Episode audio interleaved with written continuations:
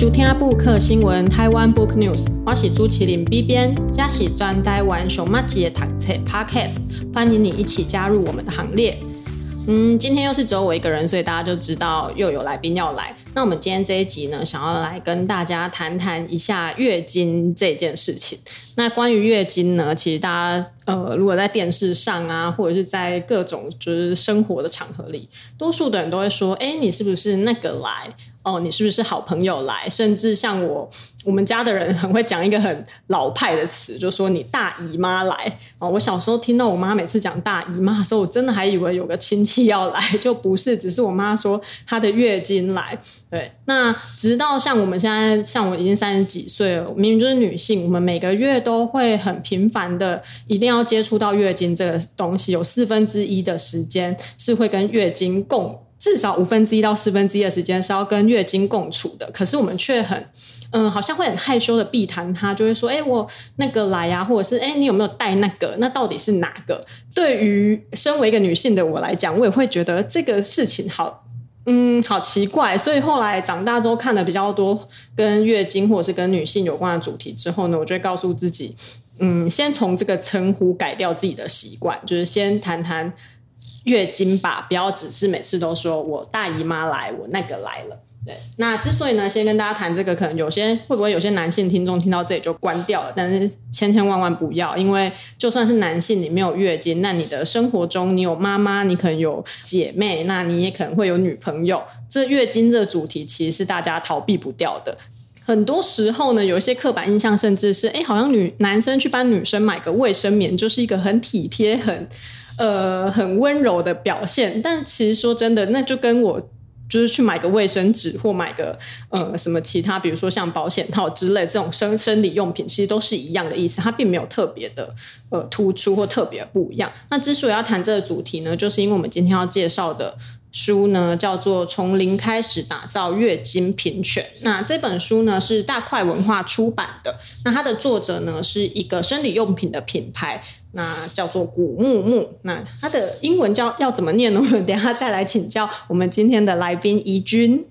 主持人好，大家好。对，那怡君呢是这一本书的主要的撰述者哦。节目开始前也有先跟怡君就讨论了一下，就是如何开始写这本书，跟这本书后来如何从一个，因为毕竟他是挂了一个生理用品品牌作为他的作者，但其实。只要有翻开这本书，就会发现它里面所介绍的其实不止古木木这个品牌的生理用品，它介绍了很多台湾可能本土以及台湾还没有这些本土品牌，比如说棉条的本土品牌发展开始之前，台湾女性的生理用品的一个发展的简史。对，那如果跟大家稍微简单介绍一下这一本书呢，我们从目次来看的话呢，就会看到说，大部分的女生啊，就算以现况为主，好的，其实还是多数都会在使用。卫生棉，对吧？就是以棉条或者是呃，甚至月亮杯、月亮裤，好像在就是整个就是使用上的习惯，好像还是偏少。那就像我刚刚前面讨论到的，就是我们就连跟月经这个主题，其实还是都偏有点陌生，有点呃害羞，有点难以启齿。那如何让月经变得更贴近我们的生活，或者是更友善呢？我想先请于君来聊聊看，说，哎，当时古木木为什么会有起心动念写这一本书？古木木的那个两位就是品牌负责人，就是文菲跟愿一。其实他们的当初的起心动念就是想要去倡导说，我们应该要对月经保持着更开放，或者说更正向的，或者说更友善的态度。那如果呃女性都可以比较正面的讨论月经，比如说呃，我们可以跟旁边的人说，我今天生理。起来，或者说我今天我用了什么生理用品，我觉得很好用，它可以让我就是不在度过月经的时候不会那么不舒服，不会那么不快乐。那么这样子的话，我们是不是就可以改变很多女性的生活？因为对他们来说，就是我们如果使用经，如果使用生理用品的经验很糟，那我们可能就不会喜欢月经。对，因为像我自己的经验就是小时候很讨厌月经，为什么？因为晚上。很怕会露出来，然后那个晚上就会睡得很不好。那睡得很不好，导致隔天情绪可能因为就没睡饱啊。其实任何人没睡饱都一定会情绪不好，根本不一定是月经的问题，只是因为单纯的没睡饱。然后隔天就会觉得哦，好烦哦，就是又睡不好，然后又要整理那个床铺，因为它会外露。后来我才遇到别的商品之后，就发现哇，人生变得很舒爽。然后讲到棉条，让我想到以前发生过的，像我大学的时候，那时候其实没有那么多棉条可以选择。那我有几个朋友，其实他们很早就为了要运动跟游泳，就开始用棉条。那那时候其他一些同学可能就会很不谅解，就会觉得说：天哪，你还是处女吗？为什么你可以用棉条？或者是哎，你用棉条不会？很困难吗？要把它塞进阴道里会不会很难用？什么之类，就大家会很困惑这一件事情。可是这个事情探究起来，背后好像就只是其实我们对这个产品不够熟悉，或者是我们可以选择在市面上选择就是这么的少。这也是为什么后来其实那后来古木木有推出类似品牌吗？还是说其实这本书里面其实有收入其他棉条品牌的相关的？一些访谈或严格这样说好，就是古木木他呃是专门就是销售就是吸血内裤，然后他们的品牌名、嗯、呃专利名称叫做月亮裤。那其实，在他们推出月亮裤之前，台湾其实就已经有好几个就是非典型生理用品的品牌，比如说像是凯纳，凯纳就是近年来就是在台湾各个店面都铺货铺货，然后而且是提供了就是比 OB 更多选项的一个很重要的就是独立品牌。那除此之外，我们还有就是其实台湾有非常多就是不卫生棉的品牌，那我们其实在当中也有特别去选了一个比较具代表性的品牌去介绍。所以其实这个书里面除了介绍就是月亮裤以外，我们还讲了就是棉条怎么引进台湾的故事，然后再还有就是布卫生棉在台湾，呃，它明明跟卫生棉可能有点类似，可是为什么因为材质不同就可以受到很多女性的欢迎？那除此之外，还有一个是使用难度比较高的，就是也是凯纳他推出的就是月亮杯，对，就大概就是这几样生理用品。其实这本我也是看了这本书才知道，说我一直以为会选择布卫生棉的人是为了环保，因为一部分的人就会说，哎，卫生棉每个月这样使用，其实你会制造多少垃圾量？那如果用布卫生棉的话，就可以减低这个垃圾量。但我也是看了书之后才发现，有些人可能是会对材质过敏，所以。毕竟就是无论是阴道口还是阴唇，就是有可能都是一些算是皮肤偏脆弱的地方，所以有些人是会过敏的，所以他才会去选择部位生眠。这有点就是颠覆到我原本对部位生眠的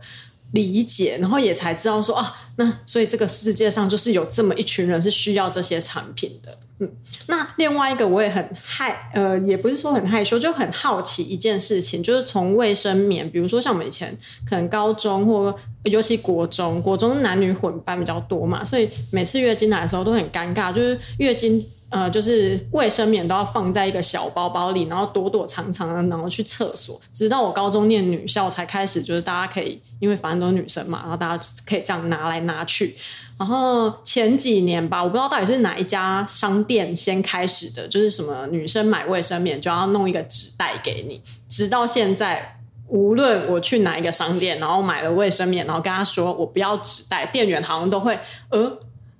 为为什么不要？或者是嗯，你不用装起来吗？嗯，你有袋子可以装吗？就会很好像你拿着那个东西很羞耻，或者是很羞愧那种感觉。我就觉得，哎，为什么会有这样的事情发生？然后跟前阵子我跟另一个朋友聊天的时候才知道。我们以前见教课的时候，其老师都会鼓励我们说：“哎，你要去看看自己的生理器官长什么样子，生殖器官长什么样子。因为毕竟不同于男性，女性的其实就比较不可见。”那我那个朋友就跟我说：“不要，好恶心，我不要看。”我就说：“哎，等一下，那是你的身体，哎。”那是你的子宫，然后你你那看不到的就是你的子宫、你的那个卵巢这一些，可是看得到的东西，为什么为什么不敢看，或为什么不要看？就是好像整体的社会氛围会带给女性一个对于就腹部这一块有一个羞愧感，无论是这里的用品还是这里的。器官都会让大家就是羞于启齿，那甚至会有一些偏刻板印象的事情发生。那我也很好奇，就是怡君在写这本书的时候，在梳理这些生理用品的发展史的时候，有没有嗯什么样的经验可以跟我们分享一下，或者是怎样的故事，或者像这些创办人他们在研发这些产品的时候是基于怎样的嗯理念或原则，才会想要说，哎，让这个东西更可见，或让这个东西更友善，然后让女性的生活更方便。呃，以古木木为例的话，其实我觉得他们其实提到一个很重要的想法是说，我们如果要正视月经，那么我们的生理期度过就一定要是舒服的。如果月经是舒服的，那我们也许就可以反转我们对于月经的痛恨。因为如果我们痛恨它，我们就想要觉得它是脏的，它是不干净的。可是我们之所以讨厌月经，是因为它。不能控制，它如果滴在卫生棉上脏了，然后我们看到它在卫生棉脏了，或是弄脏你衣服的样子，你就会觉得月经很恶心、很糟糕，因为它破坏你一整天的行程，或是阻止你想要去做你想要的事。可是像文菲跟月一他们在研发，就是呃，他们因为他们一开始先从月亮杯的品牌专案进去，开始进去这个产业，那他们那时候就在做月亮杯。月亮杯是一个就是呃细胶材质的软杯子，然后可以塞进你的。阴道，然后因为它可以经过折叠，在下进阴道口后再展开，所以它其实并不会伤害身体。然后其实呃，它因为刚好透过那个细胶展开的张力，它就可以在身体里卡住，对，所以也不会掉出来。对，所以它就会让很多很方便，因为这样你就不用。那如果你工时很长，或者说你没办法上厕所，那你就可以起起码你可以撑到你回家。在研发这个时候，他们其实发现一件很有，就是注意到一件很有趣的事，就是我们以前对月经的经验是什么？广告上那个蓝色的液体，对，就是在蓝色的液体滴在卫生棉上。然后还有一种是你真正的经血弄脏你的衣服，所以其实我们其实都看到的是，呃，它在卫生棉上面弄脏，它是一个脏掉的使用的样子。可是如果你用月亮杯，经血是滴在月亮杯，因为你拿出来你会发现你的经血。它没有沾染，它就是一个血的状态。然后这时候你才会注意到说，我们过往讨厌它的时候，其实完全都是因为它干扰我们的生活。可是当我们好好把它接起来，然后它不会再阻碍你的时候，你会发现说，其实经血并不是一件那么糟糕的事情。那反而可以让我们意识到说，哦，其实如果我们愿意努力的去改变，我们就是度过月经的状态，不只是让我们的生活变得比较自在，那我们其实也有机会可以。正向的看待，就是我们这个身体里面不受控制的这个生理的韵律，这样子。而且，其实月亮，无论是月亮杯还是棉条，再往回推一点，其实就是我们健教课对女性身体的一个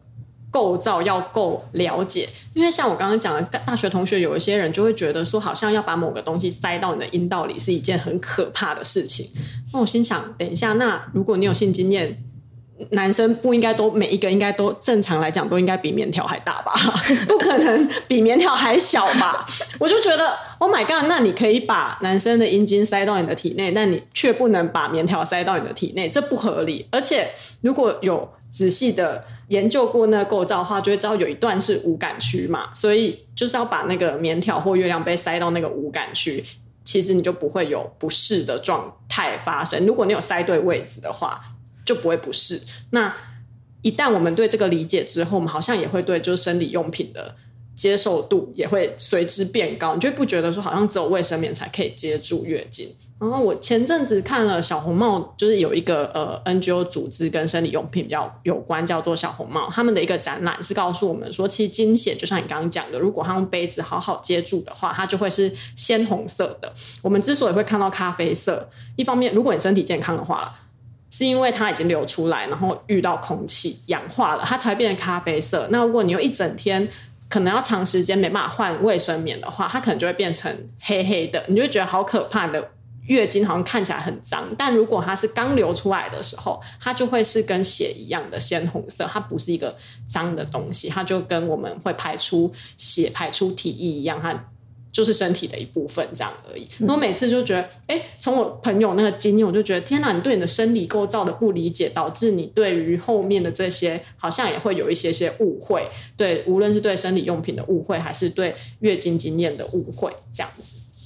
我也很好奇，因为我自己看里面，我觉得最有感的是关于那个棉条的这个发展史，因为。呃，一方面是觉得说，哎，台湾好像法规上对棉条蛮多限制的，尤其在棉条还没有办法进口进来的时候。那像我大学的时候，我朋友那时候买棉条，他可能会跟我说，哎，你要你可以上网去找有些代购或什么的，但他也会告诉我说，哎，有一些可能是代购会消失，或者是它会随时可能会被下架，因为它依台湾的一些法规规定，它并不能光明正大摆在网络上贩售。那直到有后续有一些本土品牌出来，台湾的代购棉条代购才开始变得比较少一点，因为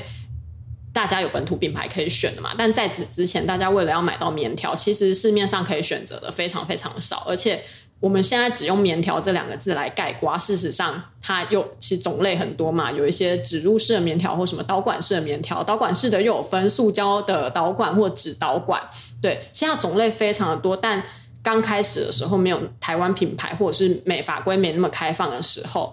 我们能选择的可能就是三四种，甚至四五种，所以你要购得也没有那么容易。所以我也很好奇，就是无论是棉条还是刚刚提到的月亮杯，或者是。现在也可以看到的月亮裤这几种生理用品的发展史，能不能举一两个比较有趣的例子？尤其是像怡君在执笔写这本书的过程中，有你看到的一些有趣的现象。嗯，应该是我们很爱讨论，就是比如说要对月经更正向或是更友善的这一个运，假呃，假如说有一个运动或是这样子的思潮好了，那我觉得在里面大家很容易会去质疑说企业在里面扮演的角色，因为大家会觉得企业就是来。赚钱的，可是其实我觉得从就是这本书的四个品牌来说，就是你可以看到他们其实，在他们上，当然说这个产品要能够获利是品牌存续的关键。可是问题是有一个很大问题是，我觉得这品牌的参与为什么会那么重要的原因是，如果这是台湾的，比如说在台湾的范围内。如果这些产品没办法上市跟流通，那会阻碍很多人女性可以轻易取得这些产品的路径。就是这些品牌要如何就是持续的上架，然后持续的流通，其实是这几个。你可以在受访问他们的时候知道说，他们其实会在意这件事情。除了获利之外，还有一个原因是他们希望其他的人可以跟他们一样，都可以享受到使用这个这些产品的便利。然后这件事情让我很感动，因为如果说你觉得这些产品其实。坦白说，国外也都有研发过类似的产品。那为什么我不要找人，就是代购就好了？这是因为面临着台湾的法规，就是它对于置放入体内的医疗器材是有很严格的限制，就是你必须要经过就是呃各种试验去测试，说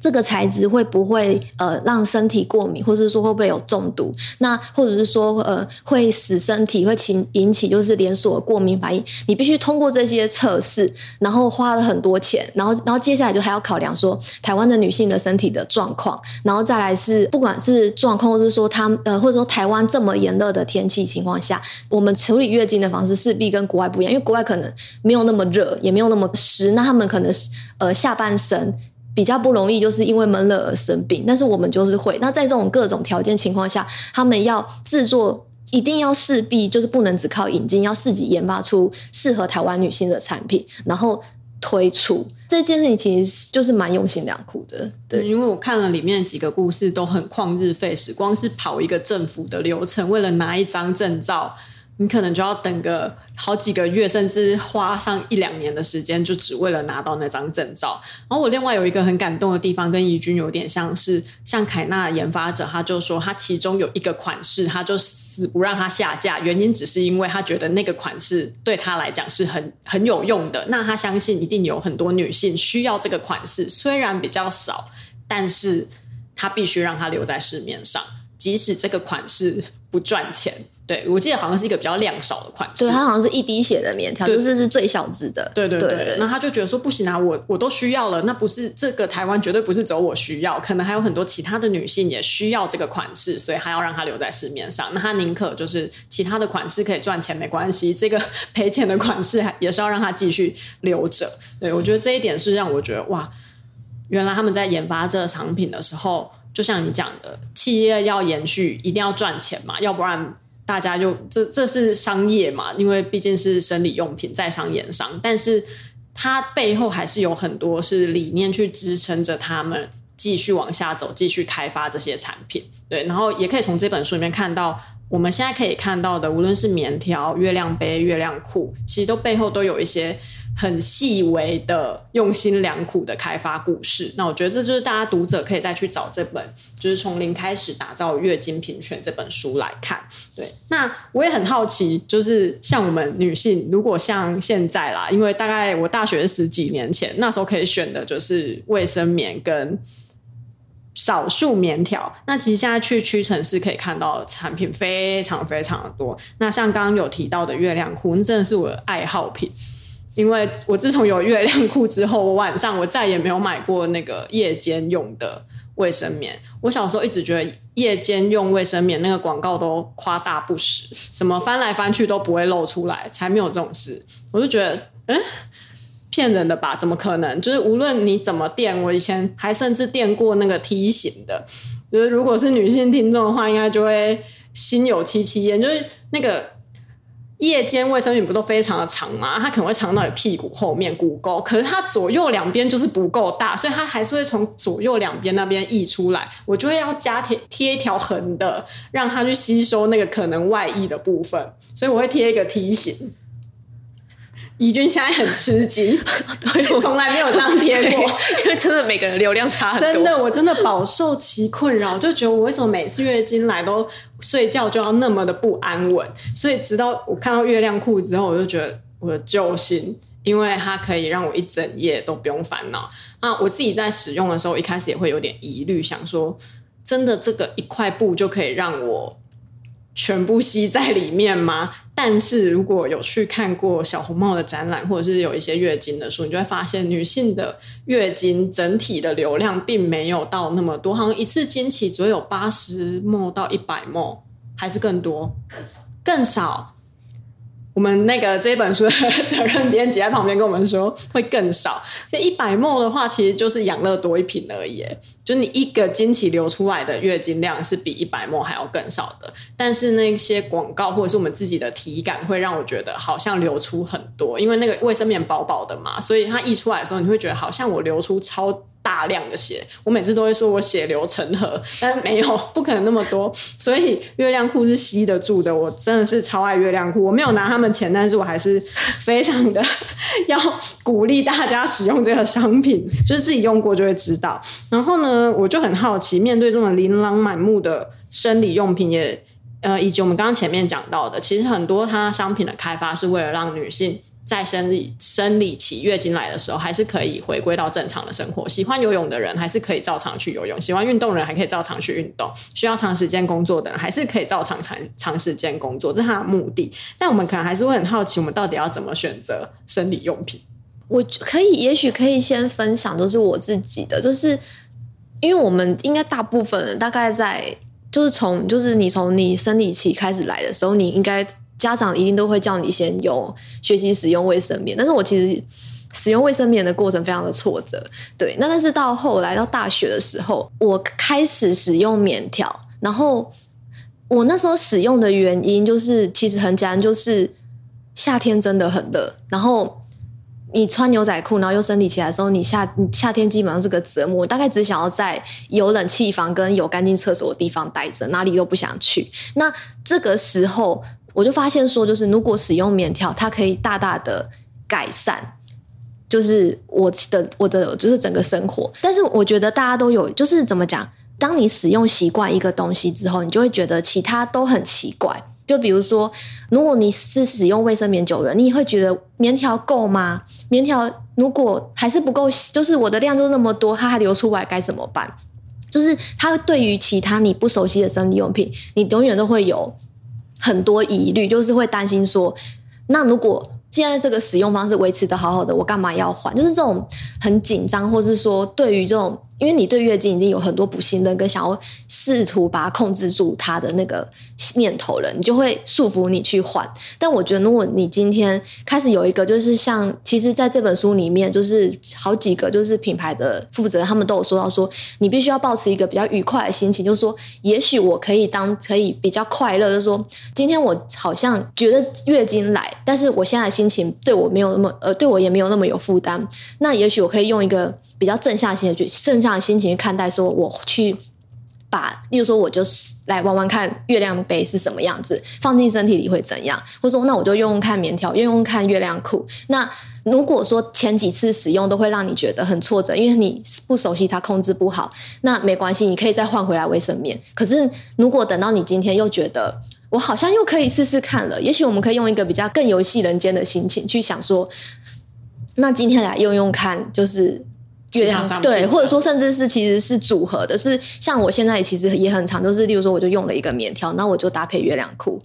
可是不用担心它露出。对，那或者说你量很少，那你就单纯使用月亮裤。但是如果你今天觉得棉条跟月亮裤都不够了，我就是想要，就是今天想要今天要出门，出门出个远门，那我可以来试试看月亮杯。因为月亮杯其实是一个难度比较门槛比较高的用品，可是它就是那些使用的人，可也许大家都已经是很熟悉的人，所以会让你觉得使用他们好像他们好像是另外一群世界的人，然后你会觉得他们没有办法理解你要转换这些转换使用这些新的用品的痛苦。但也许我们也可以就是一个比较轻松的心情去想说，就是当成换换看。就像你今天换另外一间饮料店，你今天不想喝五十岚，你今天想要喝别家的那种心情，去重新看待月经这整件事。因为像我自己的话是，除了月亮杯以外，我其他都尝试过了，包含棉条。那我觉得像刚刚怡君讲的很对，就是你如果不尝试，你永远都会不不知道你对这个商商品、对这个产品的接受程度到哪里。就像我一开始看到月亮。酷的时候，我觉得哎、是我的救星，但我也是内心有个疑虑。可是，一旦开始使用之后，就会觉得啊，天哪，超好用！但棉条这一关，可能就我就是用完之后觉得不行的人，因为我对那条露出来的线非常的在意。对，有些人就跟我说哪会，就是那条线没有什么感觉啊，他就反正就放在内裤里，你就照常生活。但对我来讲，那条线可能就是我会很一直没办法忽略它。对，但其实它放到身体里。反而是身体里我没什么感觉，嗯，所以就像刚刚讲的，我们今天就感觉只是换一个饮料喝喝看，或者是换。别间餐厅吃吃看的那种感觉，然后也会希望大家可以多多的尝试不一样的生理用品，因为比起十年前、十五年前的我们，现在市面上已经有很多很多不一样的商品可以提供我们使用。然后我想要在最后也分享一个小小故事，是关于月亮裤，就是月亮裤让我对于经期变得没有那么恐惧，因为有时候我们会很恐惧。经期来，一方面是因为它的不可控，我们就算每个月算日期算得很精准，觉得好像快来了，或者是身体会有一些讯号告诉我们月经好像快来了，但是它可能就是那两三天都没有来的时候，你就会很很惶恐，然后穿什么衣服你都觉得会不会沾到，会不会弄脏我的衣服，或者是会不会害我在外面出糗，但。有了月亮裤，我这样很像在夜配，就是我自己用了月亮裤之后，我就觉得，哎、至少那两三天我比较不会那么慌张，好像有东西，至少它就算随时随地流出来，我也是不用担心它。对，这是我尝试新的商品之后的想法。那最后，我也想要就是分享一本书，我觉得大家也可以试着用它的方法做做看，然后也是让我们女性更了解我们自己的身体。那本书叫做《对，我月经来了》。那这个作者很有趣，他就是每每个月帮自己写月经日记，他会记录每一经期前后，比如说经期前，他好像从经期前不知道十几天，他就开始写日记。就是写说我今天的变化是怎样，可能排卵期的时候身体是什么状况。那你只要连续这样写个几个月，你其实就会对你的经期、经期前、经期后的感受变得很呃，怎么讲，了若指掌。那也会有助于你掌握你未来的经期，除非你是真的那种经期很乱的人。那一方面，它也可以更梳理说，月经来的时候，你有时候带来的困扰，或者是你认为不舒服的地方，它可能不是月经本身造成的，可能是那当下就是发生了什么其他的事情。那写这个月经日记就有助于排除你对这个月经污名化的这个现象，因为很多人就是因为不了解它，但。你就是每个月都要面对它嘛，但如果你不了解它，你每个月重复的感受到的就是那个不愉快。但一旦开始写月经日记之后呢？过个两三个月，这是作者里面自己书里面自己讲的了。他就觉得说，哎，过两三个月之后，他自己发现他自己对月经的态度其实是有所转变的。那他会告诉自己说，因为月经也是我的一部分，所以如果我要爱我自己的话，我要从爱我的月经开始做起。我觉得这是一个很有趣的做法，也是一个很可以让我们嗯更了解自己身体的一个行为。这样，所以也想要推荐给大家。那以及。嗯，刚刚前面有讲到的，就是有一个 NGO 组织叫做小红帽，他们就是会准备每个月都会定期捐赠生理用品给一些月经贫穷的人。那对台湾女性来讲，听到月经贫穷，其实我一开始接触到这议题的时候是有一点点吓到的，就觉得哇，我每个月都在用卫生棉，都在用。我所熟悉的生理用品，但是有一群人可能是没有办法花太多的费用在这上面的，或者是他们甚至一片卫生棉要要用一整天。我对这件事情真的非常非常的惊吓，所以我去看完他们的展览之后，就马上设了那个定期捐款。对，那不但是我自己有定期捐款，就连我们现在录音的这个思想森林这个地点，也是有小红帽这个组织的。算是我们也在推广他们的理念，然后这里的厕所啊什么的，我们都有放卫生棉跟护垫，就是希望这些东西其实它就是可见的，因为只要踏进思想森林的厕所，你就会看到一大盒的卫生棉，就是放在漂亮的篮子里，还有那个护垫等等，它就是跟呃牙线棒、棉花棒一样的东西，它只是在解决你的生理上的需求，那它就会放在那边，我们也不觉得它就是一个不可见的东西，你如果需要它，你就可以。使用它，对，那你也不用担心说，哎，临时在外面没有卫生棉的时候怎么办？它就提供了一个很很友善的环境，对。那如果大家对这个小红帽有兴趣的话，也可以就是去看看。今天很谢谢怡君带来精彩的分享。那我们今天分享的书呢，是大块文化出版的《从零开始打造月经平权》。好，那如果有任何的意见，或者是想推荐什么书籍，一起在节目聊聊，欢迎到我们的 IG 或写信给我们。我们的 IG 是台湾 Book News，我们的信箱也是台湾 Book News 小老鼠 gmail.com。布克新闻，我们下周再见，拜拜，拜拜。